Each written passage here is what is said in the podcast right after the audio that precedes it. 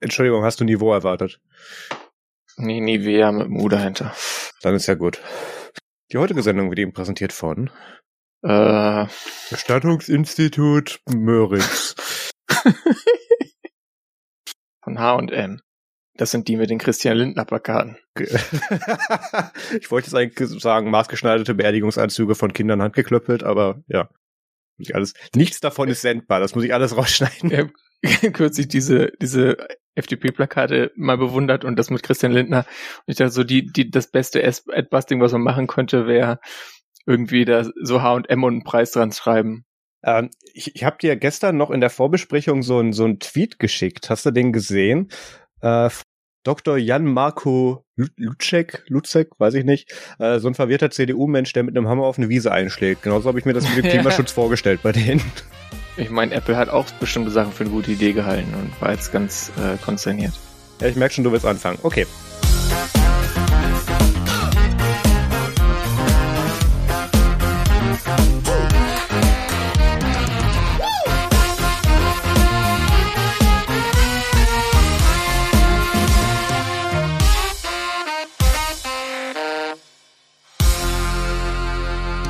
Hallo und herzlich willkommen zu Technik Technik Folge 145. Heute ist der 15. August 2021. Mein Name ist Maus Quabeck und mit dabei ist der Peter Mack. Guten Tag. Hallo Lebensform. Hallo. Eigentlich müsste ich jetzt guten Morgen sagen, weil wir Äh, nehmen heute äh, tatsächlich am Vormittag auf. Ja, Das heißt, wenn wir noch nicht so auf Betriebstemperatur sind oder irgendwie noch geistig fitter als sonst, dann liegt das natürlich vor allem an der Zeit. Die, diese Sendung könnte Spuren von Inhalten äh, enthalten. Ähm, wir entschuldigen uns an dieser Stelle und dieser Podcast Uah. wird aus Podcasting-Gründen aufgezeichnet. Ja. 145, aber neuer Name. Wir Mhm. haben einfach das gemacht, wie Tim Pritloff seinerzeit mit Mobile Max, dann Freakshow und die Nummerierung beibehalten.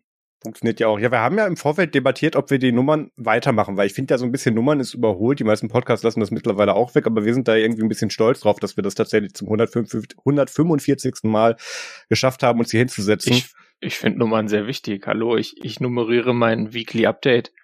Ähm, wobei ich damit aufhören werde.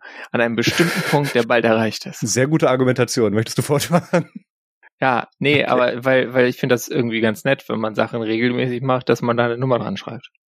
Dann können die Leute absehen, okay, das wir machen die schon lange. Weißt du, das Schöne ist aber, manche Dinge ändern sich einfach nie. Ich starte jetzt erst die Stoppuhr. Ähm, ich weiß nicht, was habe ich gemacht? Irgendwie irgendwas unter 500 Podcast-Folgen irgendwie, seit, ich- seit wir podcasten oder sowas und ich vergesse immer noch die Stoppuhr zu stellen. Na Ja, gut. du, ich habe nie eine. Ja, das, das, deswegen, einer muss das ja tun. Ja, also, fangen an. Ähm, folgende Sache, ähm, wenn ihr diese Folge in eurem Podcast-Player hört, bedeutet das, dass ich das mit dem Feeds umbiegen und so weiter richtig hinbekommen habe. Wenn ihr die nicht hört, dann muss ich an dieser Stelle nicht weiterreden. Nein. Nee, nee, ähm, seit heute ist auch tatsächlich die DNS-Umstellung richtig. Ähm, das heißt, ich kann endlich mit der Seite anfangen. Also Ähm, auch bei dir. Bei mir war es gestern schon okay. ja, bei mir hat es tatsächlich nochmal gedauert. Ich musste in den Tiefen von macOS rumwühlen, um diese DNS-Einstellung zurückzusetzen. Und es lag Mhm. tatsächlich nicht an der DNS-Einstellung, sondern an dem Cage von Safari, das aus techniktechnik.de slash eine andere Auflösung macht als techniktechnik.de ohne slash. Und danach ging's dann auch. Aua. Ja, das ist, wenn dir das dann vorgeschlagen wird, dann lädt das auch die Inhalte mit nach. Das ist dieses dynamische Vorladen. Komm, wir, wir sollten eigentlich, wir haben sowas wie eine Struktur, wir versprechen es. Man Ja. merkt es nicht immer, aber ja. Äh, es geht immer noch los mit, was ist seit der letzten Folge passiert, in Klammern jeder nur ein Kreuz. Und ich sehe, das funktioniert wieder super, du hast da nämlich zwei Punkte stehen. Peter, du fängst Ja, an. ich habe zwei, zwei Punkte hingeschrieben und einen ganz kurz, weil so aus traditionellen Gründen, weil ich weiß, ich habe in einer sehr frühen Folge, wo ich beim letzten Mal dabei war, über Elementary OS geredet, 5.0. Und die haben jetzt ein neues 6.0er Release gemacht und das habe ich sogar auch kurz ausprobiert auf äh, dem äh, Haunted Laptop auf meinem äh, Lenovo ThinkPad Yoga L380, bei welchem jegliches Firmware-Update fehlschlägt und äh, was nicht bootet, wenn es in Strom eingesteckt ist und so. Und deswegen habe ich es auch nur vom USB-Stick getestet. Ähm, wie gesagt, das Ding ist haunted. Mhm. Ähm, es gibt ein paar coole neue Features, Dark Mode und so weiter. Äh, Dark, Dark Mode ist da, die Apps, App Center Di Dingsbums App Distribution läuft jetzt per Flatpak und sie haben auch äh, FlatHub eingebunden und ja, also ist ganz nett. Sie haben jetzt Touchpad-Gesten. Man kann so ein bisschen so multitasken, fast wie auf macOS, allerdings mit drei Fingern, wie auch bei GNOME 40. Hm. Naja, Ähm, kann man aber umstellen, wenn man das möchte. Ist äh, einfach eine nette Weiterentwicklung von einem, von meiner Meinung nach, dem konsistentesten Linux-Desktop. Der mhm. natürlich dann auseinanderfällt, sofern du, also sobald du Apps nutzt, die nicht dafür geschrieben sind. Aber äh, ja, äh, das trägt schon mal ziemlich weit und ich habe auch dann äh, irgendwie 20 Dollar da gelassen, weil ich finde das schon ganz gut, was sie so insgesamt machen. Ähm, und wollte es deswegen mal kurz erwähnen. Äh, ich pack noch einen Link in die Show Notes zu einem Video-Review, was ich ganz nett fand. Sehr gut. Äh, apropos Review, äh, unser nerdzoom.de Gastautor Michael Kowacek äh, wird auch noch, beziehungsweise hat schon ein ausführliches äh, Review dazu geschrieben. Das wird in den nächsten Wochen auch noch auf Nerdzoom erscheinen. Das wird derzeit noch übersetzt. Er war auch recht angetan davon. Ja, dann hatte ich noch eine andere Sache und zwar äh, gibt's ja diesen Browser, der Mozilla Firefox heißt und die haben ja mit Version 89 war es, glaube ich, oder 88, na egal. Sie haben kürzlich ein neues UI eingeführt, mit dem die Tabs so ein bisschen so aussehen wie freischwebende Buttons. Äh, es ist nicht ganz so schlimm wie das, wie die ersten Iterationen des Safari Redesigns für macOS Monterey, aber äh, es hat einige Leute schon ziemlich verstört, unter anderem ein Arbeitskollegen von mir, der dann natürlich die Settings rausgesucht hatte, wie man das alte UI wiederherstellen konnte über About Doppelpunkt Config.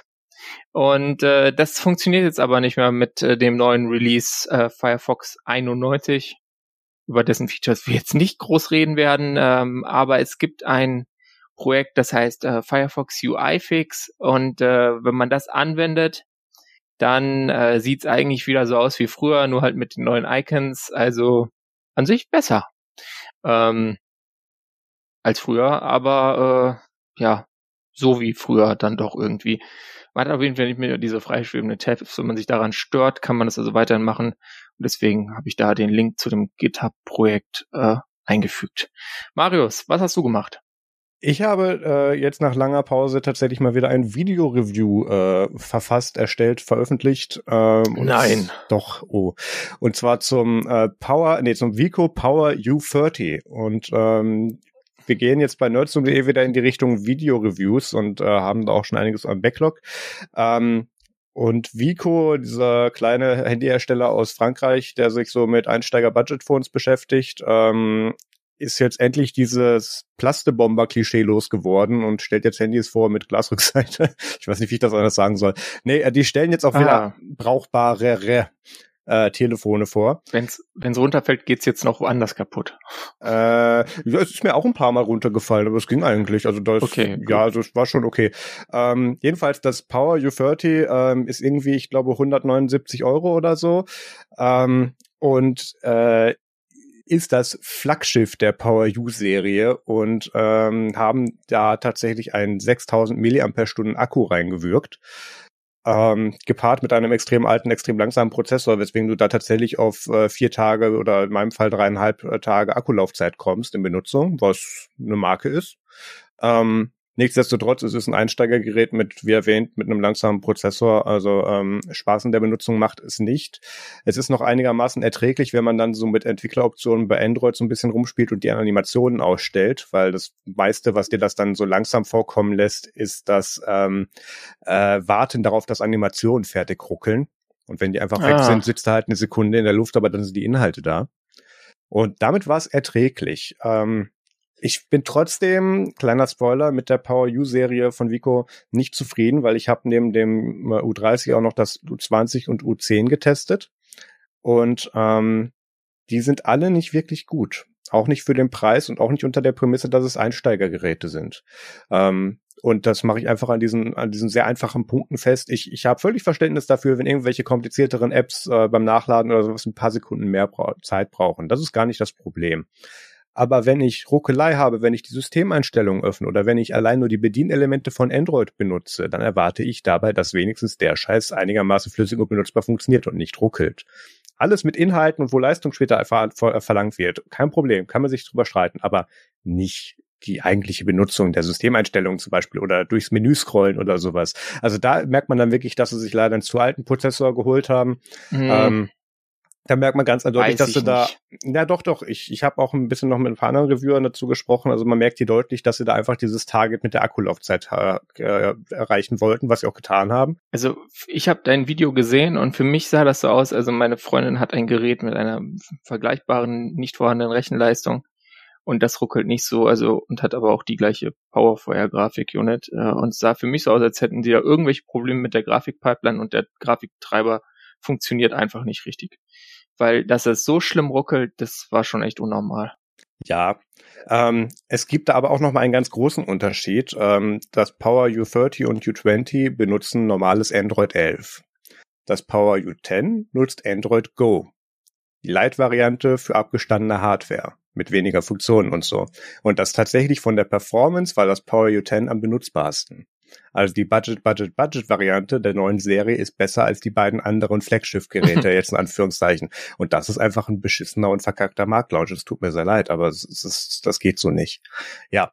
Nichtsdestotrotz, äh, zum U20 und zum U10 kommen auch noch mal interessante Videos. Da gibt's noch mal ein paar Besonderheiten. Ähm, das A-Roll habe ich soweit geskriptet, B-Roll filmen wir. Roll. Roll filmen wir ähm, äh, nächstes Wochenende, glaube ich. Und ähm, da werden dann noch zeitnah die Videos erscheinen. Also youtube.com slash nerdzoommedia äh, Video-Reviews gehen weiter. Äh, kleiner Spoiler, da reden wir nachher auch noch mal kurz rüber zum Galaxy Fold und eventuell auch zum Galaxy Z Flip 3 ähm, wird es auch Videos geben. Ähm, da, die werde ich beide reviewen. Also zumindest auf jeden Fall das Z Fold 3. Beim U-Flip ist noch nicht ganz klar, ob ich ein Gerät kriege. Ähm, ja, aber das, das war wieder ganz nett. Also ich, ich merke auch wieder, ich habe Spaß daran, wieder Videos zu machen. Von daher ähm, denke ich, wird da in Zukunft einiges wieder kommen.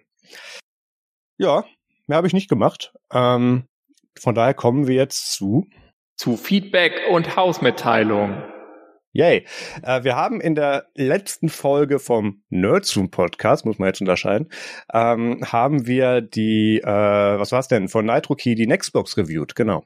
Und äh, waren da eigentlich recht zufrieden mit. Äh, so als Nextcloud-Lösung out of the box so anschließen, kurz drei Klicks und dann geht's los. Und ähm, die Rebecca von NitroKey hat mir dann äh, danach eine E-Mail geschrieben, mit dass sie sich sehr über das positive Review freuen und ob wir nicht die Box verlosen möchten. Und da bin ich normalerweise ein bisschen vorsichtig mit, weil das hat dann einen negativen Beigeschmack, wenn wir dann irgendwie Hardware behalten oder weitergeben können oder so.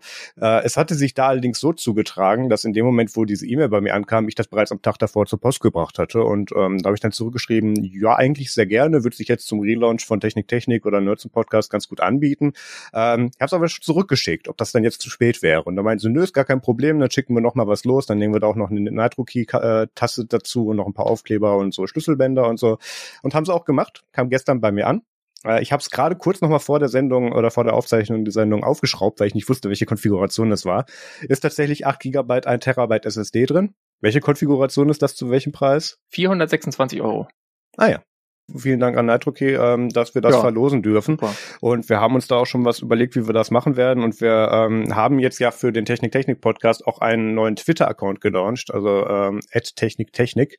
Und um den ein bisschen voranzubringen, sind die Teilnahmebedingungen, ihr müsst äh, dem Account folgen und ihr müsst äh, dieses Announcement von dir, dieser Podcast-Folge retweeten mit irgendeinem Text. Und unter Leuten, die diese beiden Voraussetzungen erfüllen, werden wir dann äh, in der nächsten Folge be- äh, jemanden ziehen und werden dann bekannt geben, wer dann diese Box kriegt und dann nehmen wir Kontakt auf und wenn ihr da irgendwie nicht innerhalb einer Woche reagiert oder so, ziehen wir den nächsten. Ihr kennt das. Und dann geht das halt schnellstmöglichst zu euch. Ähm, Teilnahmebedingungen sind äh, innerhalb von Deutschland. Dann äh, haben wir Feedback und wir haben eine kleine Änderung. Ihr könnt uns weiterhin E-Mails schreiben und wir haben jetzt eine neue Adresse. Ähm, Peter hatte da so kreative Ideen. Wir haben uns dann aber für die A- Adresse domian.techniktechnik.de entschieden. Ähm, durchaus mit der Intention, ihr könnt da irgendwelche äh, durchaus ergebnisoffenen Fragen irgendwie hinschreiben und wir versuchen die zu beantworten. Da können wir vielleicht sogar ein Segment draus machen, habe ich mir überlegt. Also Ja, ähm, wenn da genug kommt, machen wir das. ja, also ich, ich hatte in der Vergangenheit auch schon mal sowas bei Nerdsum, wie zum Beispiel, wie mache ich jetzt bei, bei GIMP irgendwie eine neue transparente Ebene mit folgenden Einstellungen oder so. Ähm, das so Mini-Tutorials, die man da irgendwie in fünf Minuten abhandeln kann, oder wenn ihr da irgendwie zu einem irgendeinem Programm eine spezielle Frage habt, dann schickt, schickt die gerne ein. Ähm, und wir versuchen die zu beantworten. Natürlich auch sonstiges Feedback, Fragen, Themenvorschläge immer noch da an diese Adresse, sehr gerne. Äh, ihr könnt auch weiterhin unter techniktechnik.de kommentieren auf dem Blog. Also in den Kommentaren ist immer noch der favorisierte Ort, wo wir das gerne lesen würden. Ähm, weil dann können da andere mit interagieren und das auch sehen. Und ansonsten wird es auch weiterhin einen Chat geben, äh, den ihr unter techniktechnik.de slash chat äh, erreichen könnt, wie der Telegram beziehungsweise Matrix als Bridge. Äh, wir haben uns aber entschieden, dass wir da keinen neuen Chat für aufmachen, sondern da wir schon so vieles in der nerdsum.de Chatgruppe abfangen, werden wir da einfach mal den Podcast auch integrieren und gucken, ob das da zusammenpasst. Aber wir gehen eigentlich davon aus, dass wir das da weiterhin zusammenlaufen lassen können. Genau. Gut. Dann kommen wir jetzt zum Follow-up.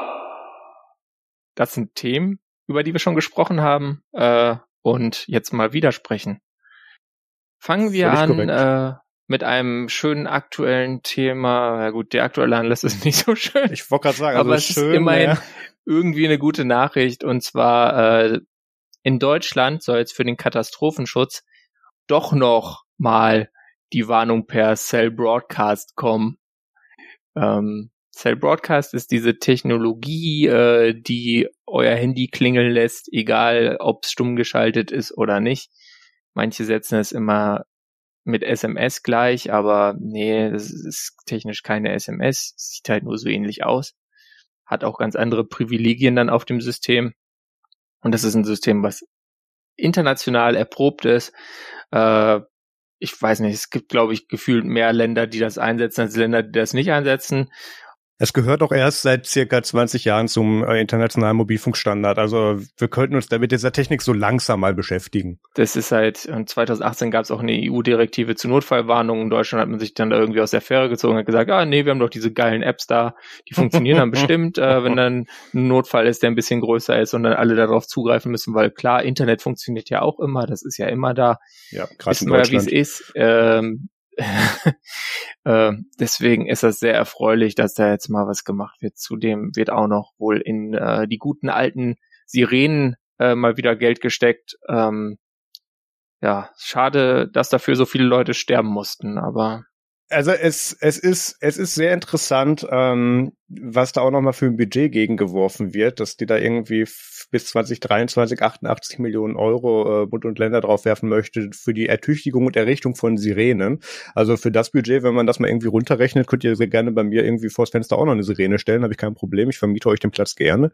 Ähm, Nichtsdestotrotz muss die Infrastruktur auch funktionieren. Wir haben uns vor circa über einem Jahr über den Kat-Warntag lustig gemacht, ähm, wo es hieß, jetzt ja. hier gleich um zwölf und alle Radiosender haben das angekündigt und Zeitungen und so weiter. Nicht erschrecken, da klingelt dann was. So, es war zwölf, nichts hat geklingelt. Woran lag es? Ähm, der, das System, auf dem da der Knopf gedrückt werden musste, war überlastet und dann haben das, obwohl es abgesprochen war, dass es nur eine zentrale Stelle macht, die den Knopf drückt, irgendwie dann alle gemacht. Dementsprechend ist der ganze Rest drumherum auch noch zusammengefallen. Juhu. Ähm, und prompt ein Jahr später haben wir so einen schönen Fall mit, mit Flut- und Hochwasser, Hochwasserkatastrophen, äh, wo mal so ein Warnsystem vielleicht gar nicht so verkehrt gewesen wäre. Ähm, und ja, ich finde es tatsächlich wichtig, dass sie da in diese Infrastruktur auch nochmal Geld reinstecken. Und ähm, wir haben jetzt auch diese kurze Phase äh, hinter uns, wo Cell Broadcasting dann irgendwie als SMS dann übersetzt wurde von sämtlichen Medien, wo dann alle äh, irgendwie Experten dann die Hände über den Kopf zusammengeschlagen haben und gesagt haben, ja, okay, ist egal, solange es dann gemacht wird, könnt ihr das SMS nennen, ist uns egal, macht es.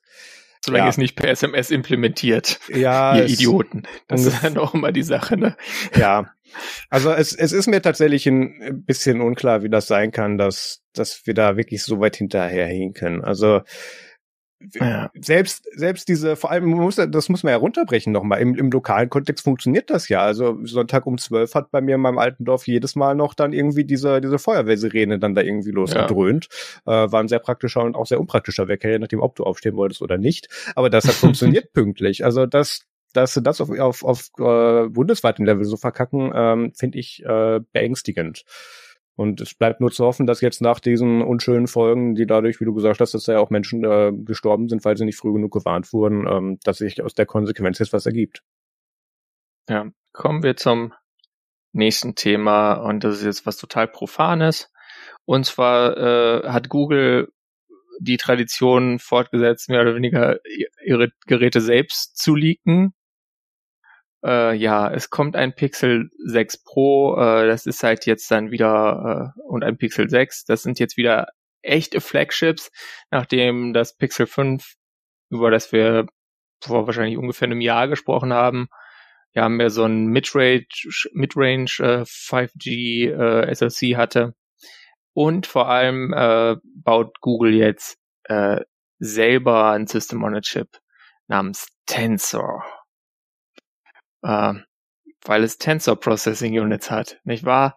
Äh, diese tollen Dinger für AI, AI Operations. Es ist, hat auch quasi dann weiterhin so Security Features mit einem neuen Titan, Titan M2 Chip. Ähm, ich weiß nicht, was hältst du von diesen Telefonen optisch, Marius? Äh, sie erinnern mich ein bisschen an diese Blank Face Mask, die wir vor irgendwie einem Jahr mal gebackt haben. Ähm, diese äh, die niemals Masken, die nie kommen werden, auch nicht nach der Pandemie. Aber ja, äh, Design ist fragwürdig, aber wir haben ja schon gesagt, es sind Pixelgeräte. Ähm, es, ich finde es tatsächlich viel spannender, dass sie da jetzt auch endlich eigene SoCs einbauen. Das ja. haben wir schon vor halbem, dreiviertel Jahr, glaube ich, drüber berichtet, dass das Google in Erwägung zieht. Und, ja, die Gerüchte ähm, gibt schon seit zwei Jahren irgendwie. Ja, insgesamt ja, das, oder länger. Google hat ja Aber auch dann, Google hat ja auch schon selber in den Datacentern lange eigene Hardware äh, in, in Einsatz. Also das, das Interessante wird, wird sein zu sehen, ob es tatsächlich einen nennenswerten Performance-Unterschied gibt gegenüber Exynos und äh, Snapdragon. Ähm, da wird es dann nochmal spannend, weil es ist wie gesagt ein SoC, also ähm, wieder mehrere Komponenten und nicht nur eine CPU drin, sondern auch, äh, was haben wir hier, Videospeicher, Arbeitsspeicher nehme ich an. Ähm, und wie du schon gesagt hast, eben auch das, äh, der Titan Security Chip. Ähm, ich bin ja. Gespannt, wie sich das schlägt und ob man das tatsächlich direkt vergleichen kann. Ähm, oder ob sich daraus, ich meine, das könnte auch immer noch passieren bei Google-Geräten, das wäre nicht das erste Mal, ähm, dass sich dadurch dann ganz andere Probleme an der Architektur irgendwie offenbaren und dann andere Hersteller anfangen müssen, die Android umzubauen, damit das bei Google Pixel auch funktioniert oder so. Hatten wir auch schon mal. Ja, äh, ich ich werde es mir tatsächlich angucken. Ähm, Google äh, hat ja auch schon bestätigt, dass sie da mehr so die, äh, nicht mehr so die Midrange, sondern wirklich so High-End abholen wollen. Das spricht dann auch für Preise hm. über 1000 Euro und da ist dann vielleicht auch mal akzeptable und, und herausstellende Performance erwartbar für den Preis, hoffen wir es zumindest. Definitiv. Und das werde ich, werde ich mir dann tatsächlich auch antun ähm, und reviewen. Also das 6 und das 6 Pro soll ja rauskommen, aber ich habe tatsächlich noch nicht die Unterschiede äh, verstanden. Die hatten sie nicht so genau erklärt, glaube ich. Ja, das, das ging mir ähnlich. Also das Pro ist vor allem größer, ähm, ein bisschen zu groß vielleicht für einige mit, was war das, fast sieben Zoll. Mhm. Äh, ist natürlich dann immer die Frage, ja, genau Aspect Ratio, ähm, hat natürlich auch kaum Rand ums Display. Das heißt, es ist dann nicht so riesig, wie man spontan denken könnte, aber es ist ziemlich groß. Ähm, was man auch schon weiß, ist, äh, dass es ganz gut Fotos aufnimmt und ähm, sie machen auch Video, ähm, können da auch Effekte anwenden, die sie halt ähm, im Image Processing machen. Nur das Ding ist, äh, also das Demo-Video, was man da zu sehen bekam seitens The Verge, war äh, 4K mit 30 FPS. Ähm, da wird man sich natürlich, ähm, wenn man jetzt ganz krass backversessen ist, mehr wünschen, also 60 FPS. Ja, also diese Videooptimisierung, die du da angesprochen hast, sind im Prinzip äh, HDR, was wir von Fotos kennen. Das heißt, du machst genau. von, von einem Foto mehrere, mehrere äh, Belichtungsaufnahmen, fügst es zusammen und analysierst ein bisschen zwischendrin, damit alles schön rauspoppt. Ähm, und das gleiche wollen sie jetzt anscheinend pro Frame oder zumindest bei irgendwie jedem fünften bis zehnten Frame oder so, je nach Einstellung, dann anwenden, dass du es tatsächlich dann auch so im Video hast. Das ist so ein bisschen PAL NTSC, so mit den Lines. Mal gucken, wie sie es optimieren, weil das ist ein hoher Rechenaufwand, der wird auch ja. auf den Akku gehen. Da bin ich gespannt. Ähm, Kamera beziehungsweise Video und äh, Videoqualität schon, aber Fotoqualität war ja noch nie wirklich das Problem der Pixel-Geräte. Sie haben es ja geschafft, ja. irgendwie drei Serien lang den alten veralteten Sony äh, Sensor zu benutzen mit einer Seit Linse. Dem Pixel 2 bis ja. zu den letzten Geräten, die jetzt rauskamen.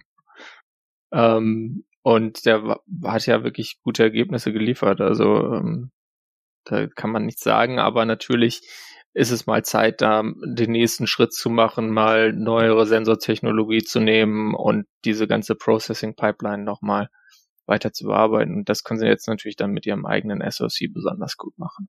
Ja, soweit, soweit die Theorie. Hoffen wir, dass es auch stimmt. Schauen wir mal, mir dass angucken. es hinkriegen. Ich werde es mir ansehen, genau.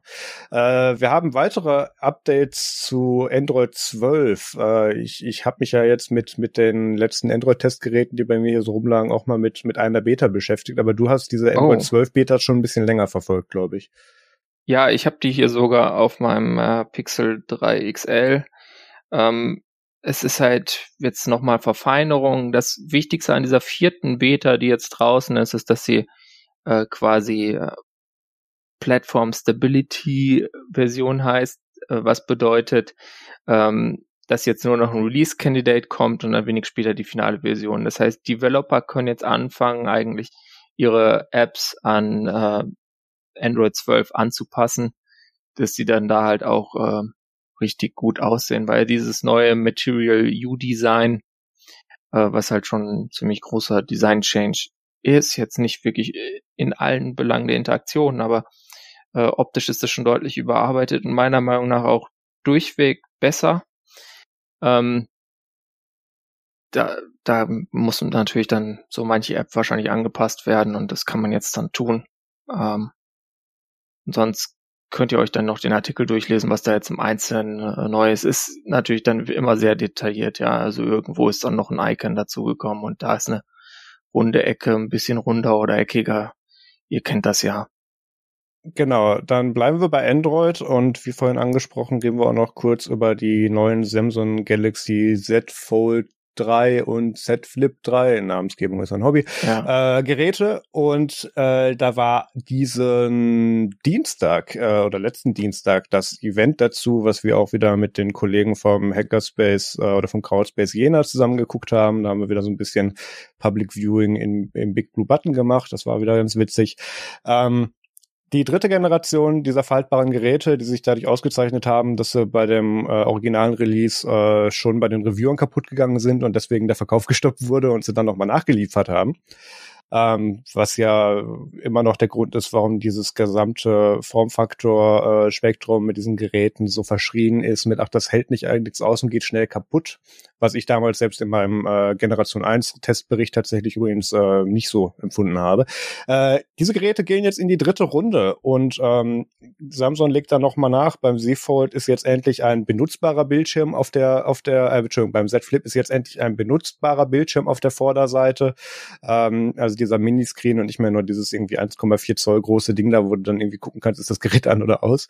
Ähm, da kann man jetzt tatsächlich auch irgendwie so mit, mit Gesten interagieren, kann da irgendwie zwischen Anrufen und Musik rumswipen und so. Es erinnert mich ein bisschen an das Sony Ericsson Z550i, was ich früher hatte, mit diesem Mini-Display vorne drauf.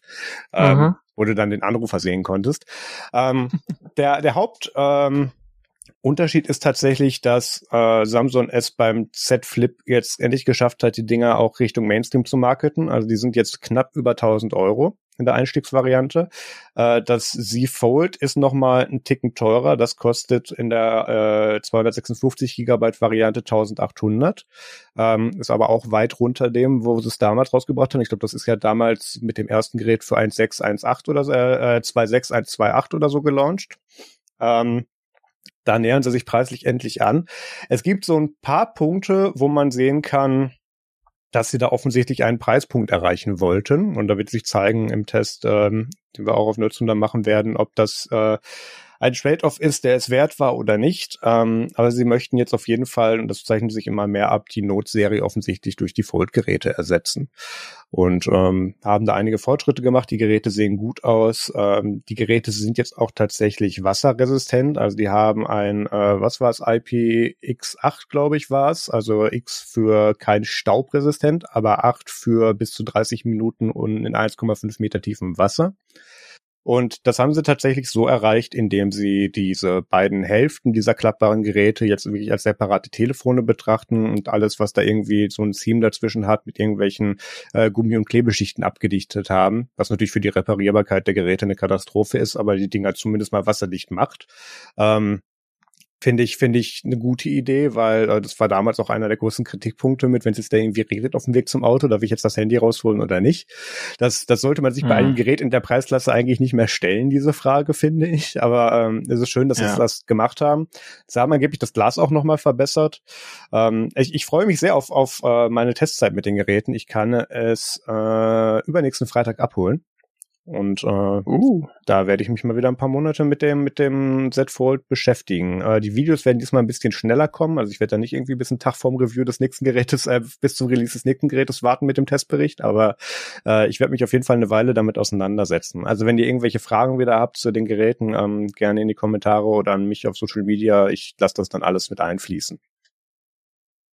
Das klingt sehr spannend. Das heißt, äh, in der nächsten Folge hat man vielleicht schon erste Erfahrungen dann? Ja, ne? äh, ja, ja, ist von auszugehen. Oh, cool. Nice. Ich werde dann endlich wieder in der Bahn fotografiert, wenn ich mit dem Handy unterwegs ah, bin. Ja.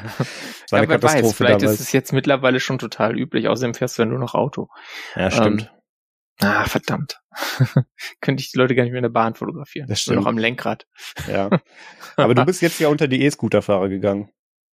Ja, das, das bin ich schon länger. Äh, und dazu passt auch unser Follow-up. Und zwar zu AirTags ist das eins. Und zwar hat da jemand mal auf Twitter dokumentiert, wie er seinen privaten E-Scooter mit zwei AirTags ausgestattet hat. Und dann wurde der geklaut und wie er dann die Polizei in äh, den USA dazu äh, gekriegt hat, dass sie, ähm, ich glaube, New York könnte es sein, so Ja. wie es aussieht, ähm, äh, dem, dem ihm helfen, den wiederzufinden, quasi. Ähm, ja. Ist ein längerer Thread. Könnt ihr euch mal le- durchlesen. Ja, ich habe da auch ein kleines Follow-up zu. Ähm, ich war ja jetzt die letzten Wochen, dadurch, durch, dass ich diese Power U-Serie von Vico getestet habe, ohne iPhone unterwegs und äh, hatte ja trotzdem AirTags um mich herum. Und die gehen dann ja nach einer Weile in diesen Lost- oder Stalking-Mode und piepen dann rum, weil sie denken, du hast da irgendwo ein Ja. AirTag geparkt bei jemand, der da gar nichts von weiß. Seitdem werde ich jedes Mal, wenn ich mit dem Auto losfahre, angepiept von den Dingern. Deswegen weiß ich, dass dieser Modus funktioniert. Anti-Stalking. Ja.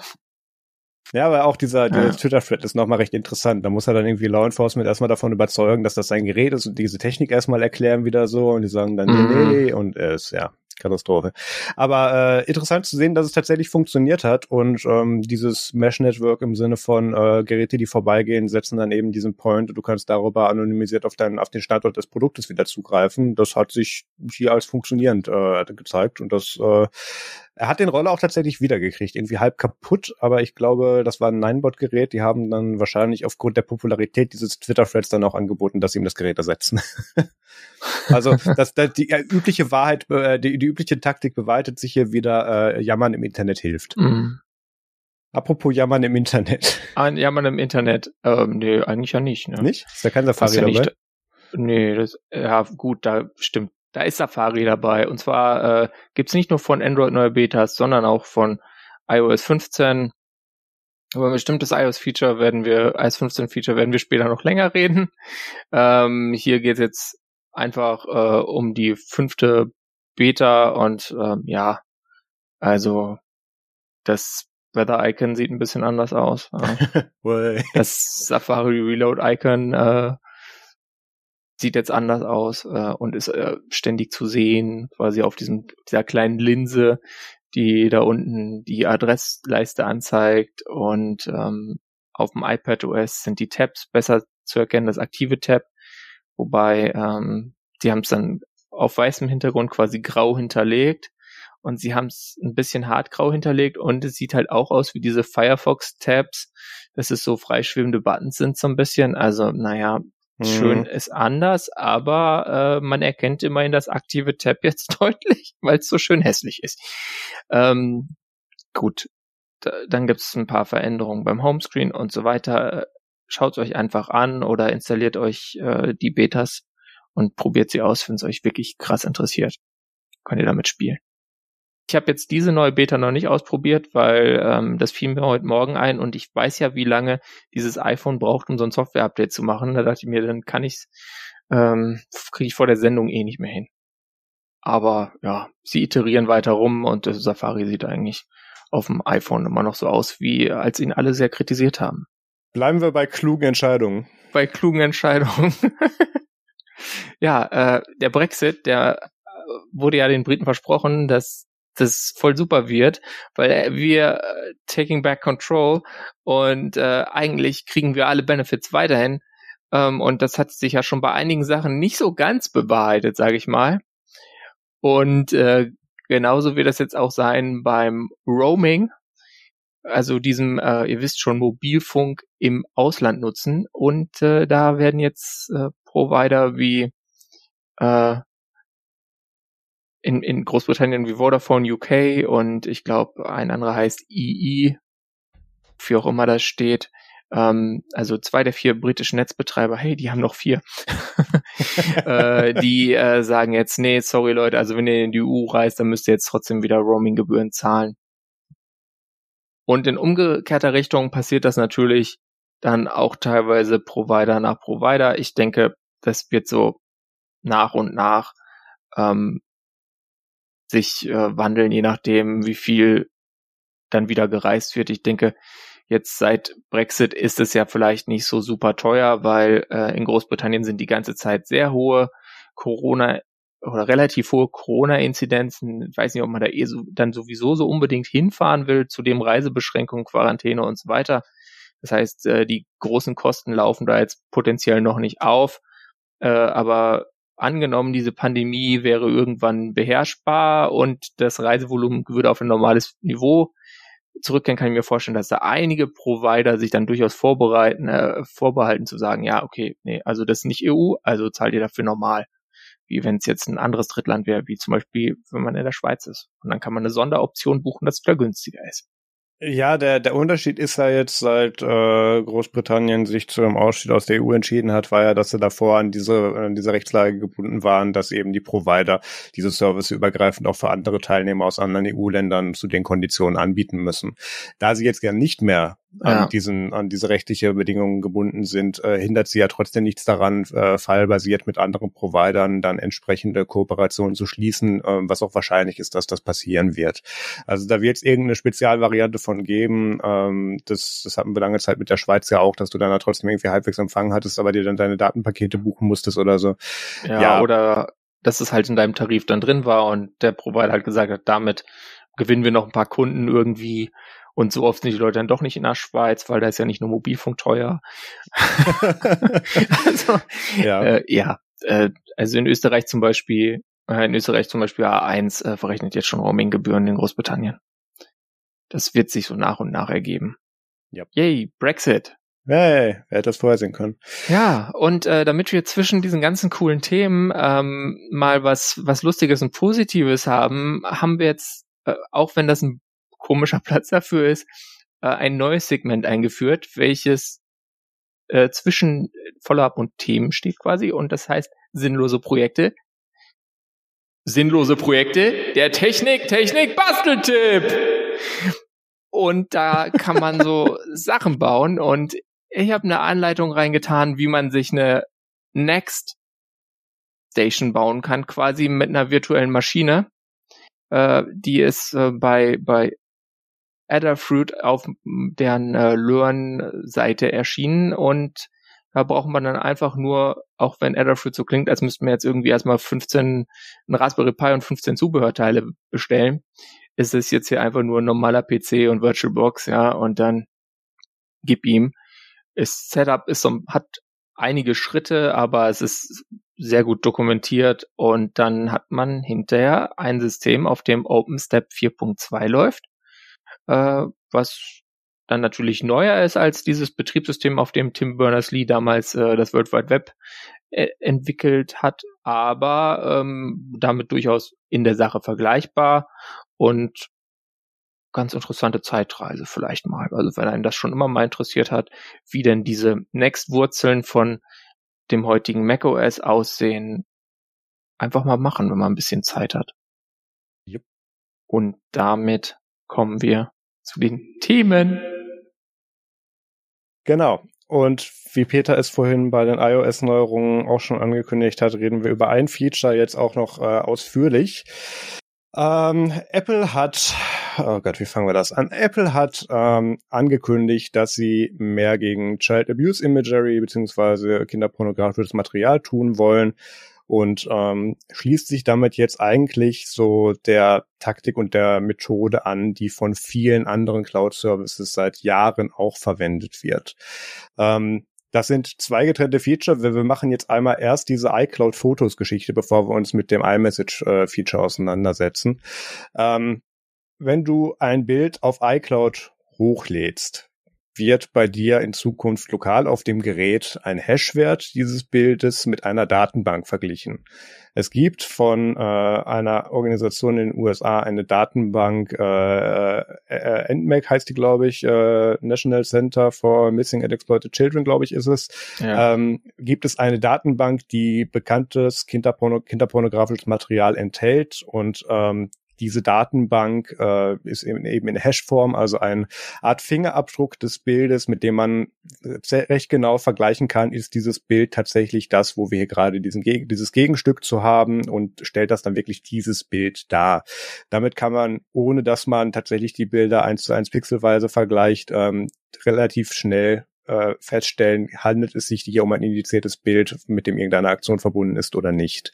Und wenn du eben auf iCloud dann demnächst ein Bild hochlädst, äh, beziehungsweise iCloud Fotos, muss man dazu sagen. Also es geht hier um die iCloud Fotos App in diesem Sinne. Also wenn du ein Bild auch von deinem iPhone ähm, hochlädst, was in deiner iCloud Foto Library ist, wird es eben mit dieser, mit diesem, mit dieser Liste an Hashwerten verglichen. Und wenn es da einen Treffer gibt, also wenn du aus irgendwelchen Gründen so doof bist und meinst, es ist eine gute Idee, in einen Cloud-Service äh, äh strafrechtlich verfolgbares Material hochzuladen, dann landest du damit dann einen Treffer. Und wenn ein Treffer Threshold erreicht ist, wie wir mittlerweile wissen, von anscheinend 30 Bildern, ähm, dann wird eine Aktion ausgelöst, ein Human Review, also da gibt es dann einen armen Menschen bei Apple, der dann vergleichen muss, ist das wirklich dieses Material und ähm, wenn dann eben da ein Treffer gelandet wird mit, wird dieser Account eben entsprechend gefleckt und an Strafverfolgungsbehörden weitergereicht.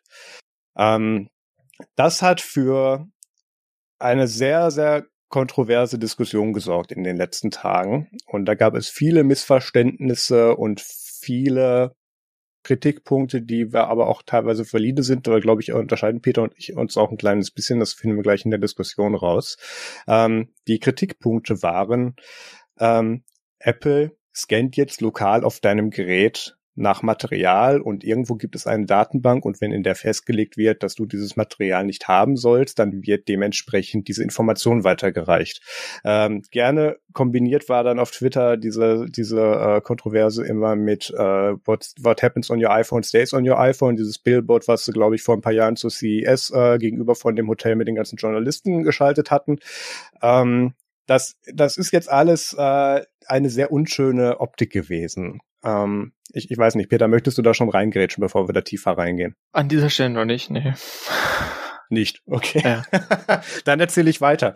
Ähm, es wäre nicht Apple, wenn sie sich da nicht tatsächlich eine interessante Methode ausgedacht hätten, wie sie das Ganze einigermaßen Privatsphäre wahrend und äh, auch äh, ja es bisschen failsafe äh, auch auch auch machend ähm, ausgedacht hätten. Nämlich wie gesagt, du brauchst für diesen Treffer, mit dem das dann zu den Strafverfolgungsbehörden geht, äh, eine Zahl, die jetzt Craig Fredericki in einem Interview mit äh, Joanna Stern äh, von ist, ist ist Joanna noch bei New York Times? Nee, Washington äh, Journal. Wall Street Journal. Wall Street Journal, Entschuldigung. Ja, jetzt haben wir gleich alle. Ähm, der, er hat, er hat in einem Interview gesagt, dass es da wohl um eine, einen Threshold von 30 Bildern geht und wenn die erreicht sind, passiert dann eben, dass diese Security Vouchers, unter denen diese Treffer bis dahin gesammelt werden, dann erst entschlüsselbar sind. Also da haben sie sich wieder schön mit Mathematik und Kryptographie auseinandergesetzt. Ähm, und äh, dafür gesorgt, dass du eben wirklich erst ab Erreichen dieses Schwellwertes dann auch diese Inhalte entschlüsseln, anzeigen und dann auch den Account dementsprechend zuordnen kannst.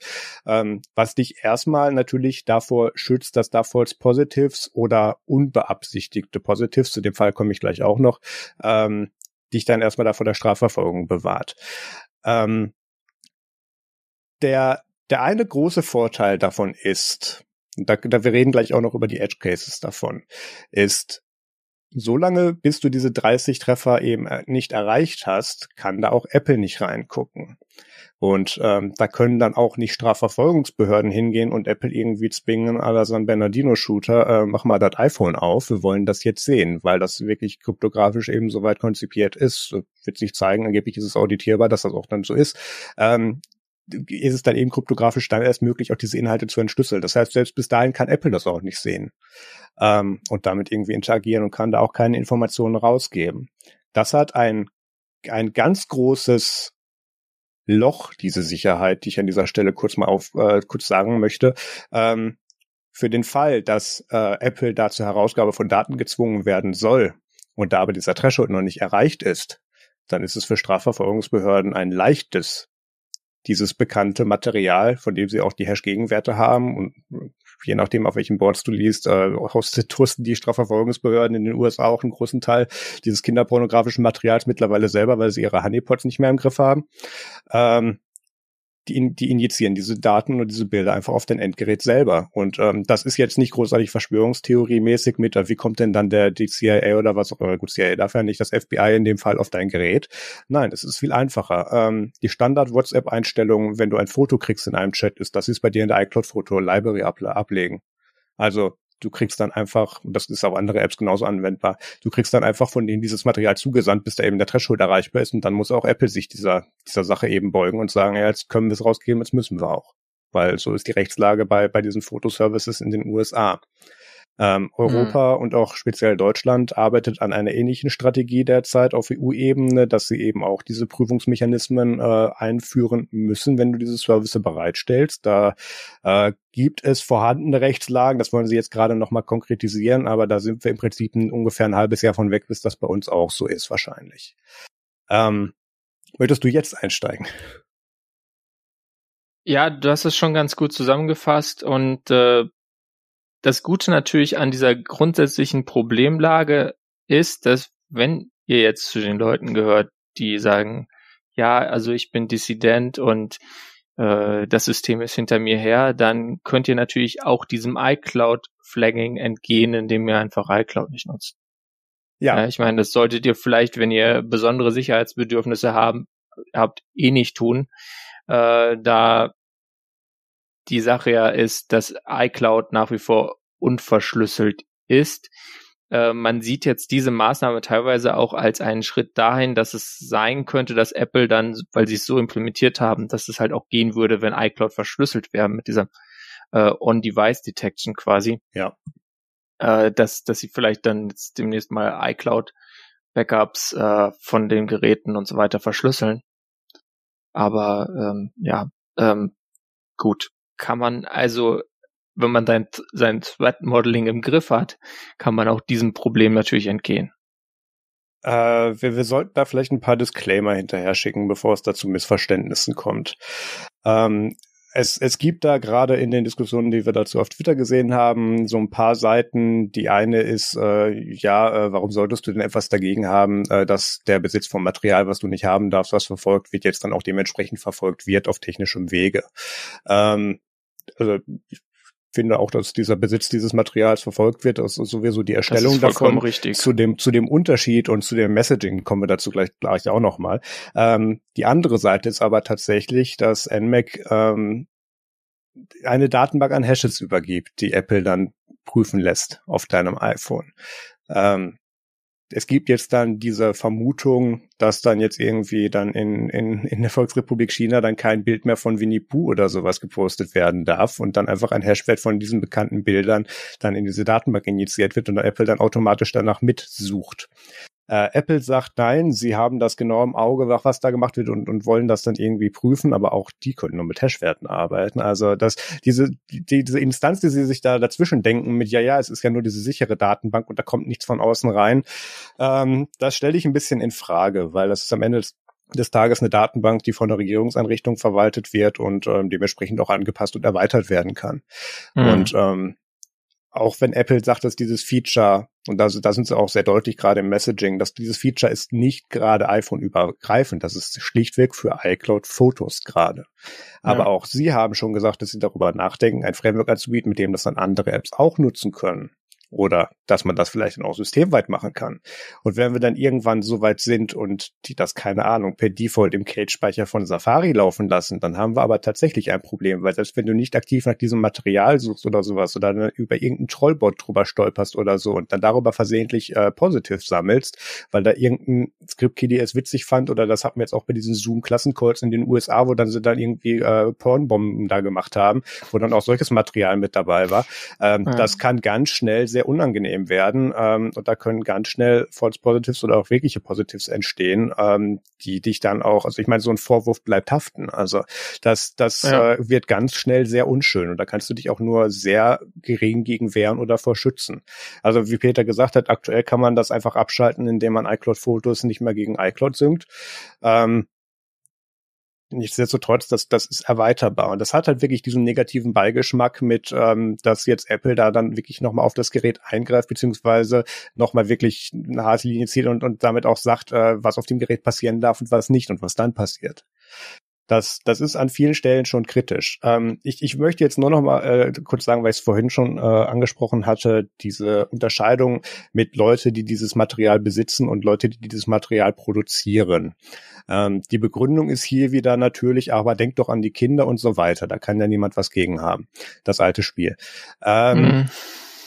Der Punkt ist, die Leute, und ich habe da leider ein, ein wenig Vorerfahrung, dadurch, dass ich mal für ein, ein Startup, äh, ein amerikanisches Startup auch mal unterwegs war, äh, das ein, eine Imageboard-Komponente hatte und auch so ein bisschen mit Encryption und sowas. Ähm, da sammeln sich ganz schnell die Leute drin, die darüber dann diese Sachen auch austauschen. Und das kannst du auch kaum verhindern. Ähm, und die Leute, die das da austauschen, sind in den seltensten Fällen die produzierenden Personen, die diese Inhalte erstellen. Das heißt, ähm, so praktisch das ist, dass diese Personen jetzt auch für den Besitz verfolgt werden können, ähm, hilft das den Kindern am Ende nichts. Also diese NMAC-Datenbank sind ist eine, ist eine Datenbank mit Millionen Inhalten von von äh, von Videos und und Foto-IDs, die teilweise über 50 Jahre alt sind. Also da da hilft man in dem Moment nicht zwingend den Kindern. Also der der Ansatz ist immer noch der richtige, dass man dagegen etwas tut, aber die Begründung ist jetzt hier natürlich wieder ein bisschen scheinheilig. Apple hat außerdem etwas daneben gelangt und hat das in diesem Pressrelease zusammen mit einem weiteren Feature angekündigt. Ich weiß nicht, Peter, möchtest du das erklären? Äh, sie haben dann noch ein Feature gemacht, äh, was auch in den Child Safety Bereich fällt, aber es hat äh, mehr was mit iMessage zu tun. Und da ist es dann so, dass äh, wenn jetzt jemand, also wenn ein Kind in einer iCloud Family äh, und da wird nochmal unterschieden zwischen äh, den Menschen zwischen äh, 18 und 13 und äh, halt 12 und jünger. Mhm.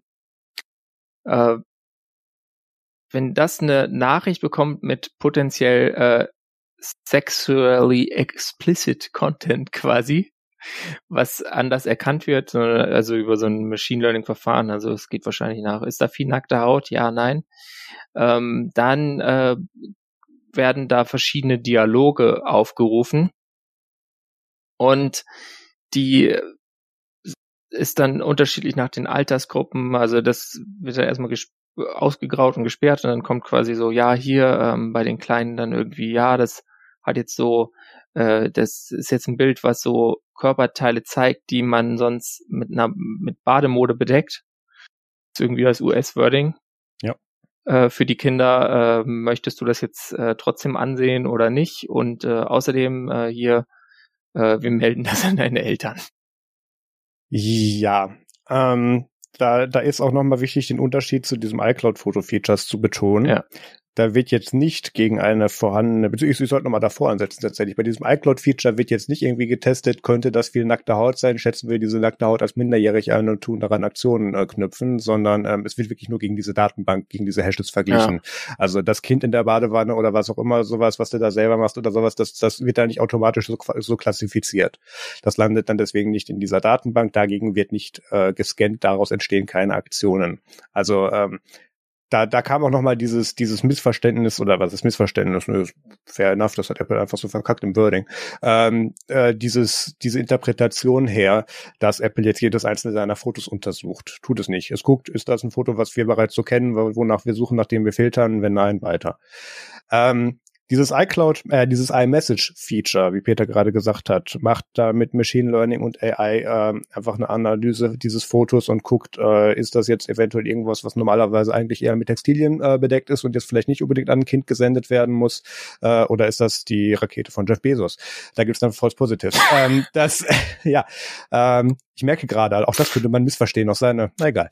Ähm, die Rakete von Jeff Bezos, ja. War auch schon mal im Internet, ja. Ähm, hm. Die, äh, Gott. Da wollte ich gar nicht hin mit dem Thema. Das ist eigentlich ein sehr ernstes, sehr wichtiges Thema. Ja, ja der Punkt ist, ähm, dieses iCloud Family Setting ist dazu gedacht, zu verhindern, dass da irgendwelche Kinder gegroomt, exploited werden, die dann irgendwie dazu gebracht werden, irgendwelche Bilder von sich auszutauschen oder irgendwie rüber zu senden oder auch zu empfangen. Und da gibt es aber so lobenswert der Ansatz auch ist, auch nur leider nochmal Unterscheidungen zu, die Implikationen mit sich führen, die die Eltern betreffen. Ähm, es ist, also ich bin tatsächlich froh, einen Großteil meiner Pubertät abseits vom Internet verbracht zu haben. Äh, dementsprechend betrifft mich das nicht, aber es ist leider eine Realität, dass die Leute, äh, die jetzt eben in der Pubertät sind und immer jünger werden, dann auf diesen Geräten dann entsprechende Bilder miteinander austauschen. Ähm, das das lasse ich jetzt tatsächlich völlig wertfrei stehen. Das passiert aber offensichtlich. Und ähm, wenn dann eben da ein Treffer gelandet wird und dieses iCloud, äh, dieses iMessage-Feature äh, aktiviert ist und dann die Eltern benachrichtigt werden, dass da jetzt gerade mit Kontakt X dann, sei es gleichaltrig, sei es nicht gleichaltrig, völlig egal, an dieser Stelle Bilder ausgetauscht werden, ähm, kann es da dann auch zu Konsequenzen kommen, wenn das zum Beispiel dann auf eine Sexualität hindeutet, die jetzt nicht das ist, was die Eltern sich darunter vielleicht vorgestellt haben oder was die da geplant hatten. Ähm, das, das, das hat einfach viele, viele ähm, ja, bringt einfach viele Sachen mit sich, die da einfach nicht so einge nicht so mitgedacht waren und dementsprechend auch Schaden anrichten können. Ähm, das Kind kriegt dann oder dieses dieser äh, dieses als Kind klassifizierte Person in dieser iCloud Family kriegt dann einen Pop-up Screen mit der Aufschrift mit hier ja wir glauben dass das das und das ist du kannst das zwar öffnen aber dann kriegen deine Eltern da eine Benachrichtigung zu. Den Teil den ich nicht weiß und nicht weiß ob ich den nach ob, ob, auch nirgendwo nachvollziehen konnte ist kriegen die Eltern dann wenn die diese Informationen kriegen auch das Bild mitgeliefert? Das weiß ich nämlich tatsächlich nicht. Mm. ähm, aber so oder so würde dann die Eltern ja nichts daran hindern, sich das Phone aushändigen zu lassen und das, und das selber nachzuschauen. Also ähm, ja, das, das ist, es ist etwas schwierig. Also in dieser optimalen Familie, wo das irgendwie, keine Ahnung, ein Apple Car, zwei Hunde, ein iPhone, dann, äh, dann, dann passt das schon. Äh, dann funktioniert das, dann wird da auch ein Kind mit geschützt. Und dann ist das äh, ja. auch ein interessanter und Ansatz, da eben vor Exploitation zu schützen und ähm, da auch ein bisschen Awareness zu schaffen äh, und auch ein bisschen drauf zu trainieren. Das muss man Kindern ja trotzdem beibringen. Ähm, aber für den Fall, dass das eben nicht so optimal läuft, dann könnte das da eben auch sehr schnell sehr schief laufen. Und ähm, ja, bei, bei intoleranten, aber äh, trotzdem vermögend genug für Apple-Hardware. Ähm, Eltern, äh, ja, wenn du dann als Kind dann vielleicht nicht deren äh, Wunschbild entsprichst in deiner sexuellen Orientierung oder so, äh, auch als, als Teenager oder so, dann ist es natürlich äh, problematisch und äh, da fällt dann dieses Modell auseinander und da hat man schon das Gefühl, als hätte Apple da irgendwie zu wenig externen Input äh, sich geholt, bevor sie das so konstruiert haben. Bin mir nicht sicher, weil das ist bei, bei Apple verlässt kein Buchstabe, dass dass den Newsroom, der nicht irgendwie hundertmal mit einer Testgruppe verglichen wurde. Ich bin mir ziemlich sicher und da gibt's ja auch äh, so deutende Berichte, dass Apple sich bewusst war, dass das kontrovers wird und es ist ja auch der Grund, warum sie das jetzt angekündigt haben, anstatt dass sie das auf der nächsten, auf dem nächsten Apple-Event für iOS 15 äh, da dann auf der Keynote besprechen, weil sie gehofft oder weil sie schlichtweg hoffen, dass das Thema bis dahin durch ist. Ähm, mhm. äh, ich, ich will noch mal betonen zu dem Thema iCloud äh, Photo Library und dem Scannen von dieser Dat von diesen Hashwerten aus der Datenbank, dass da durchaus auch ein rechtlicher Druck dahinter steht. Also in den USA sowieso. In den USA gibt es noch die Einschränkung, wenn du danach suchst, dann musst du auch melden, aber du bist nicht zwingend dazu verpflichtet, danach zu suchen. Äh, das Problem ist, dass das an, das heißt das Problem, die Realität ist, dass Dropbox, Google Fotos, sämtliche andere Flickr, alle möglichen seit vielen, vielen, vielen Jahren bereits genau diese Mechaniken verwenden in einem weitaus weniger Privatsphäre wahrenderen und und äh, false positive äh, schützenden Modus machen, als das jetzt Apple in dem Fall tut. Von daher bin ich mit dem Ansatz, den da jetzt Apple fährt, eigentlich noch am glücklichsten. Ähm, nichtsdestotrotz, das Ding hat halt Einfallslöcher, wo man, selbst wenn man das selbst wenn man glaubt, dass diese Datenbank nicht unendlich erweitert werden kann. Äh, allein das Beispiel mit, ja, dann schickt dir halt die Behörde oder wer auch immer dich da irgendwie ankacken will, dann eben auf WhatsApp diese Sachen, die landen dann automatisch in iCloud oder wie irgendeine andere App, die automatisch nach iCloud auslagert oder so und schicken dir das dann und flecken damit deinen Account. Also das, das ist einfach eine, ein, ein zu großes Einfallstor, finde ich. Und ähm, das ist es auch bei allen anderen Anbietern. Das ist jetzt, das ist halt nicht der Unterschied. Das, das, dieser negative Beigeschmack ist, dass das jetzt bei Apple ist, die halt mit dem, mit dem Feature Privacy und Security eben Marketing betreiben. Oftmals auch zu Recht. Das sieht jetzt halt doof aus. Und ähm, da in Kombination mit diesem iMessage-Feature, ähm, was sie jetzt da gleichzeitig angekündigt haben, wo dann auch sehr missverständlich war, ob das jetzt auch gegen diese Datenbank geht oder was jetzt da mit diesen Fotos passiert und welche Implikationen gibt es dadurch. Das war einfach ein ziemlich schlechter Pressrelease. Und ähm, so schlecht wie der war und so wie sie jetzt auch, also es hat ja keine vier Tage gedauert, bis, bis Seafed vor Joanna Stern auf dem IMF, vor dem IMAX saß und das dann da nochmal gerade gezogen hat, glaube ich, dass die auch diese ganzen Sachen schon vorbereitet hatten. Die hoffen jetzt nur, dass sie mit diesem Thema einigermaßen schnell durchkommen, bevor einerseits die, die äh, rechtliche Verpflichtung dazu kommt und zum anderen, bis sie das nächste iOS vorstellen müssen, damit das ganze Thema dann durch ist. Nichtsdestotrotz haben sie es in dem Privatsphäre wahrendsten Rahmen jetzt gemacht, den ich mir darunter tatsächlich noch vorstellen kann. Also ich wüsste auch nicht, wie man ja. das da besser machen kann. Macht das Ganze nicht weniger kritisch.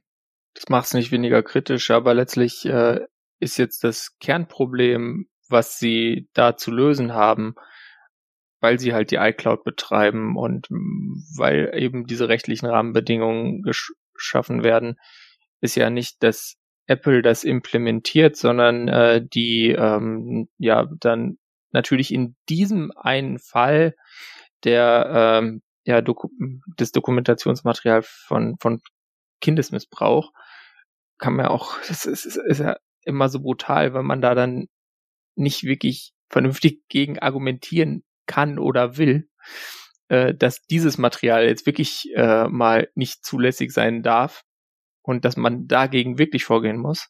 Ja. Äh, und deswegen ist ja das eigentliche Problem sind ja vielleicht eher die äh, relativ totalitären Gesetze, die dann eben dazu kommen, die sagen, ja, nee, also das muss, müsst ihr jetzt scannen und das muss äh, gemeldet werden und getilgt und äh, die Authorities müssen alarmiert werden. Was, solange es sich dann auch nur auf dieses Material beschränkt, äh, kein Problem da ist, aber ich meine, der technischen Infrastruktur ist, wie wir schon besprochen haben, das ist natürlich vollkommen egal, was für visuelle Hashes äh, die da jetzt abgreift, ja. Also ja. abgleichen. Das, das tritt natürlich genauso auch für diese Lösungen zu, die sonst von den typischen äh, Cloud-Diensten verwendet werden. Microsoft hat äh, dieses ja. Photo-ID, Photo-ID. Ja. genau entwickelt, was seit Jahren im Einsatz ist.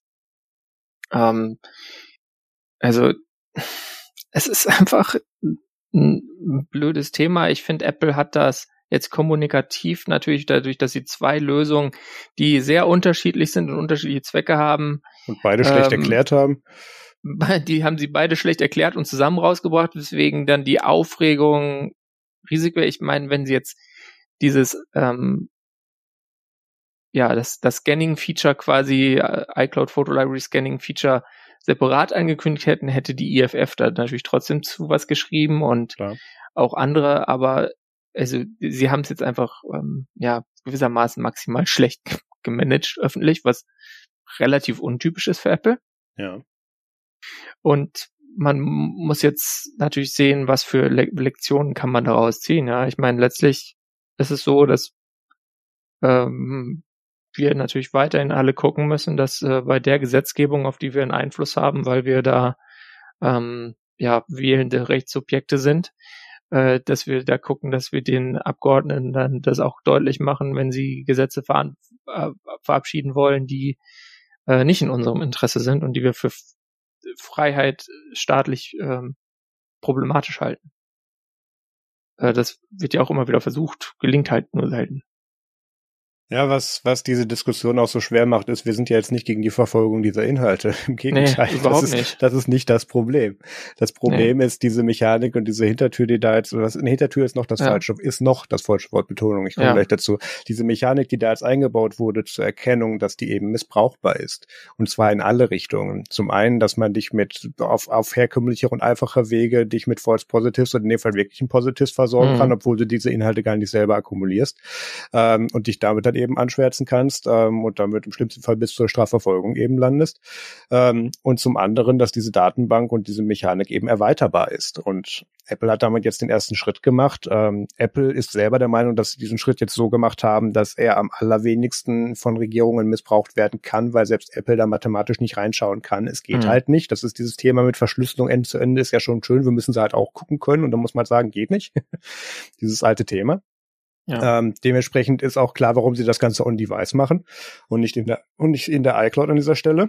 Ähm, das könnten sie noch rechtlich erzwingen irgendwann mal, aber da sind wir noch ein bisschen von weg. Ähm, das, das, das ist einfach ein, ein extrem schwieriges Thema.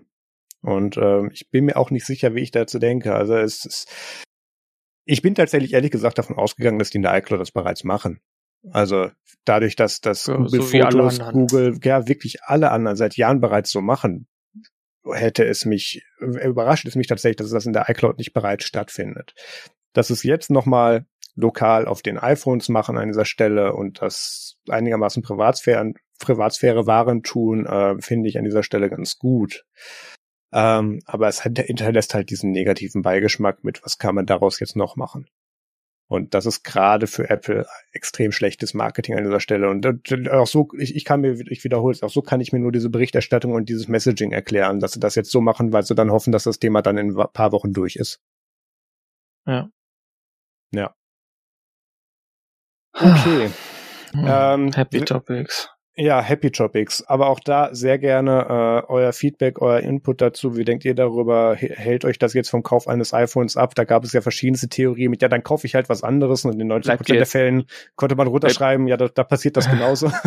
Bleibt jetzt ewig auf iOS 14, weil ja. das ist noch nicht drin. Äh, ja, ja. Nutzt jetzt ja. einfach keine iCloud mehr. Schreibt uns. Domian at techniktechnik.de oder techniktechnik.de in den Kommentaren. Dann kommen wir jetzt zum WTF der Woche. Yay. Ich finde das auch schön, wie das, das jedes Mal düster wird, wenn du das einsprichst. Ist eigentlich was Lustiges. Ist es. Äh, muss, muss ja auch sein nach diesem Thema. Ja. Ähm, Nestflix.fun äh, gibt es jetzt. Äh, das heißt das, schon .fun, es muss lustig sein. Absolut, ja, da muss man eigentlich gar nichts mehr zu sagen. Nee, das ist so äh, im Prinzip im Netflix-Design so eine Datenbank, oh, auch negativ behaftet in dieser Folge, äh, ein, ein, im Prinzip ein, ein Netflix-Klon, der aber nur irgendwelche Fake-Serien und Filme behandelt, die in anderen Filmen oder Serien referenziert werden. Ähm, Peter, du hattest da gestern so, so ein Lieblingsbeispiel in der Vorbesprechung. Ah, aber das ist doch gar nicht da drin, oder? Ach so, war das nicht drin? Nee. Äh, es, es gibt zum Beispiel. ist nicht drin. Es, es gibt zum Beispiel äh, hier in dieser in diesem Index Stolz der Nation. Das ist dieser dieser Propagandafilm, den sie damals bei Inglorious Bastards mit eingespielt hatten äh, mit mit Frederik Zöller, der da irgendwie irgendwie alleine dann irgendwie paar hundert Soldaten oder so dann erschießt oder so angeblich. Und da ja. haben sie ja dann diesen Film draus gemacht, kurz bevor dann im Kino Hitler erschossen wird. Ähm, das, da, da, also solche Filme sind da drin und gelistet, also sämtliche Serien und so, da kann man auch schön nachsuchen. Ähm, ist ganz witzig, finde ich. Also das, vor allem, das muss ja einer erstellt haben, ne? Also das, das, das ist schon, wirklich Arbeit äh, gemacht. Ja, ich meine, gut, da wird es im Internet schon vorher Material gegeben haben, wo Leute sowas hm. zusammengetragen haben aber dann auch noch mal diese ganzen Grafiken da zusammenzubekommen und das so aussehen zu lassen, als wäre es halt quasi so eine Standard-Video-Plattform, zum Beispiel Netflix, äh, ist natürlich viel Arbeit, aber mit viel Liebe und es ist sehr gut. Ja, also zum Beispiel auch die bekannte Serie Threat Level Midnight, wo Secret Agent Michael Scorn äh, aus dem Ruhestand zurückkehrt, um dem Präsident zu helfen, um damit Golden Face gestoppt wird, ja, damit da ein NHL All-Star Game nicht bebombt wird und so. Also totaler, total coole Sachen. Ähm, sehr gut. Ja. I like it. Sehr witzig, muss man mal durchscrollen. Okay, äh, dann haben wir jetzt noch so ein halbes Event, das machen wir ohne Jingle. Ich will es nur kurz ankündigen. Äh, ich bin, wenn diese Folge hier rauskommt, am Donnerstag, glaube ich, eingeladen zu T. Earl Grey Hot, einem Star Trek Podcast, einem inoffiziellen. Und wir besprechen das äh, Saisonfinale oder das Staffelfinale von äh, Staffel 1 von Deep Space Nine. Äh, das ist einerseits live auf Twitch. Ich packe aber auch noch mal den Link zur Webseite mit rein. Ähm, da, da gibt's die Folge dann später zum Anhören. Äh, Peter, bist ah. du irgendwo noch in der Weltgeschichte unterwegs der, bis zur nächsten Folge? Nee, ich werde ähm, Gehst du wieder Podcast nur ein bisschen verreisen. Ich gehe nicht Podcast fremd. Okay. Hab, hab mir gedacht, nee, ich kann momentan keine Termine wahrnehmen, wenn ich unterwegs bin. Keine Lust drauf. Okay. Also kommen wir zum, nachdem sich das geklärt hat, weil ich habe das schon die ganze Zeit in diesem Dokument gesehen und dachte, was? Hä? T? Was ist denn das jetzt für ein Quatsch? Aber gut. Wissen wir jetzt. Und jetzt geht's weiter mit anderen Medien. Beim Musik, Film, Game Tipp. So nämlich. Ah, ja. Ich habe wieder was Altes geguckt. Ähm, und zwar eine Serie aus den äh, aus Mitte der 60er, 1964 bis 66. Der Nachtkurier meldet, äh, ja. Ähm, ist ganz kurzweilig, aber nicht wirklich gut. Kann man also gucken, gibt's dann irgendwo, haben das Leute so äh, halblegal bei YouTube hochgeladen und Content mhm. ID hat's noch nicht runtergenommen, also läuft. Ähm, äh, ja. Und dann noch was, was ich gerade schaue, und zwar auf, äh, bei, das gibt's bei Amazon Prime, und zwar El Cid Staffel 2, äh, um diese, äh, die Serie um diese, um diesen spanischen Volkshelden El Cid, der äh, zur Zeit in einer schwierigen Zeit äh, Spaniens, wo dann irgendwie das Königreich äh, von einem Vater unter den drei Söhnen verteilt worden war und die haben sich dann bekriegt und außerdem war noch in Spanien Teile äh, quasi unter maurischer Kontrolle. Sprich, es gibt auch noch diesen Religionskonflikt irgendwie da drin. Das ist ganz nett. Gucke ich eigentlich nur, weil ich früher mal bei Age of Empires 2 äh, die L-Seed-Kampagne gespielt habe. Und ich dachte, es Marius. geht da um eine spanische Adaption von Sid aus Ice Age 2, dass der jetzt seine eigene Serie kriegt oder so. Ja, okay. so, so ähnlich, aber es geht weniger um Nüsse. Ohne, ja, ohne Mammuts, okay. Und ohne Mammuts, ja. Mehr mit Pferden und Schwertern und äh, ja, rollenden Köpfen und so. Ja. Ja, ich gucke gerade äh, Deep Space Nine. Ich bin jetzt endlich in Staffel 7, also ich, ich habe mich fast durchgequält durch die Serie und äh, das Tolle ist, ich muss jetzt noch mal Staffel 1 gucken, damit ich mich auf diese Podcast-Folge am Donnerstag vorbereiten kann. Naja, aber ich, ich bin so langsam dann mal in der letzten Staffel warm geworden mit der Serie. Da rede ich dann aber auch noch mal bei Nerdsum Extra mit, mit dem Mario drüber. Ich habe übrigens beschlossen, dass wir Nerdsum Extra einfach auf Nerdsum lassen. Da können wir dann einfach extra Sachen bei Nerdsum weiterhin besprechen. Das können wir ja da lassen, oder? Ja. Ja, es ist halt dann irgendwie ein bisschen Technik, Technik extra. komisch. Ja, natürlich, natürlich. Aber es ist ja eine extra, es war ja ein extra Podcast zum Podcast. Naja, naja, also jetzt ist es Und der Bezug ist dann nicht Blog. mehr da, sonst. Jetzt, nee, nee, jetzt ist, ist es ein extra zum Blog. Ja, okay. Aber das, ich weiß nicht, ich find's kompliziert, aber nachvollziehbar, das einfach so zu lassen. Okay, gut. Das äh, ist halt dann so ein Branding, was man dann später erklärt, ja, ja, das ist historisch gewachsen. Ja, was, was normalerweise dafür steht, da hat, da hat sich so lange keiner drum gekümmert. Aber gut. Ähm, dann habe ich äh, noch einen Game-Tipp, nämlich F1 2021 äh, habe ich gestern auf Twitch mit dem S, äh, mit dem Johnny gestreamt, nicht mit dem SK. Mit dem SK habe ich äh, TX2 gespielt, da war Peter auch kurz dabei. Ähm, ich habe F1 2021 mit einem äh, Lenkrad und Pedalen und Kupplung und so weiter und, und Schaltung. Äh, ich habe jetzt so, ein, so einen Rennsimulator, so ein, so ein richtiger Rennsimulator, wo man sich so reinschnallen kann. Äh, da muss okay. ich auch nur zum Glück die halbe Wohnung für umstellen, jedes Mal, wenn ich den aufbaue. Aber äh, Na dann. Ja, nachdem wir den dann, dann irgendwie fühlst du dich wie ein echter Formel 1 Fahrer. Absolut, ja, ja. Ich, ich seit ich jetzt meinen Führerschein habe, bin ich ja Gott auf Straßen. Deswegen dachte ich mir, Formel 1 geht sofort auch. Ähm, ja, nachdem wir das Lenkrad richtig, äh, richtig kalibriert hatten, ähm, konnte ich tatsächlich auch die Kurven fahren, die das Spiel da vorgesehen hatte. Vorher hat ich einfach nicht weit genug eingeschlagen und ich wundere mich die ganze Zeit, hey, so scheiße kannst du doch gar oh, nicht ja. fahren. Ja. ja nee, aber macht tatsächlich ich hatte viel auch Spaß. mal so ein Lenkrad am Computer. Das war spaßig. Ja, ich, ich habe da das Logitech G923. Das, mhm. das ist schon ziemlich, ziemlich gut. Ja, äh, ansonsten, ich bin weiterhin auf Twitch. Äh, ich werde nachher auch noch ein bisschen mit Dalton äh, irgendwelche Rätsel-Puzzle-Spiele spielen und heute Abend dann, also Sonntagabend nehmen wir das gerade auf, äh, Sonntagmorgen nehmen wir es auf, Sonntagabend werde ich dann mit Monika und Dalton noch ein bisschen Golf spielen, wieder wie üblich. Ja, also das macht mir weiterhin Spaß, dann mache ich weiterhin äh, auch weiter. Was hat dich denn eigentlich gestern auf äh, in den Twitch-Chat getrieben? Das hatte ich gar nicht gedacht. Du warst ich, dann noch wach. Ich hatte Langeweile und ähm. ich saß hier, ähm, ich bastel gerade an äh, linuxphoneapps.org und es hat alles nicht so funktioniert, wie ich wollte. Ich habe mittlerweile das Problem gefunden, aber äh, dann dachte ich mir, ach komm, ich gucke jetzt mal zu, wie Marius da so ein dummes Spiel spielt. Weil ich fand das Spiel tatsächlich ziemlich, also ich würde es nicht spielen. It Takes Two.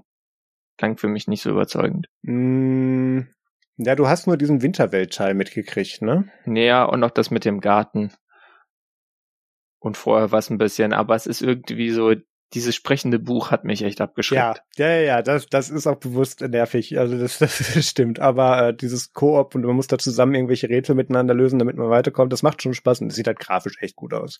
Also das, ja, das stimmt. Vor allem, es ist ein EA-Titel, bei dem der Multiplayer funktioniert, muss man dazu sagen. Ist das nicht immer so? Na, ja, reden wir nicht drüber. Ich dachte, die EA sind die Guten. okay. Damit sind wir durch für äh, diese Folge. Wir sehen und nee, wir sehen uns nicht. Ich sehe Peter, aber ihr seht Peter nicht, weil wir machen das jetzt nur noch Audio only. Ähm, diese Folge wird wahrscheinlich am Montag erscheinen, wenn ich mit der Webseite fertig bin. Da werde ich heute noch weiter dran basteln. Ähm, eventuell auch Dienstag, aber das sieht alles ganz gut aus. Ja, äh, Vorschläge, Themenvorschläge, Kritik, Anmerkungen, Feedback zu den Themen bitte äh, auf Twitter äh, @techniktechnik oder äh, in, auf techniktechnik.de in die Kommentare oder bei uns äh, an uns per E-Mail an domian@techniktechnik.de.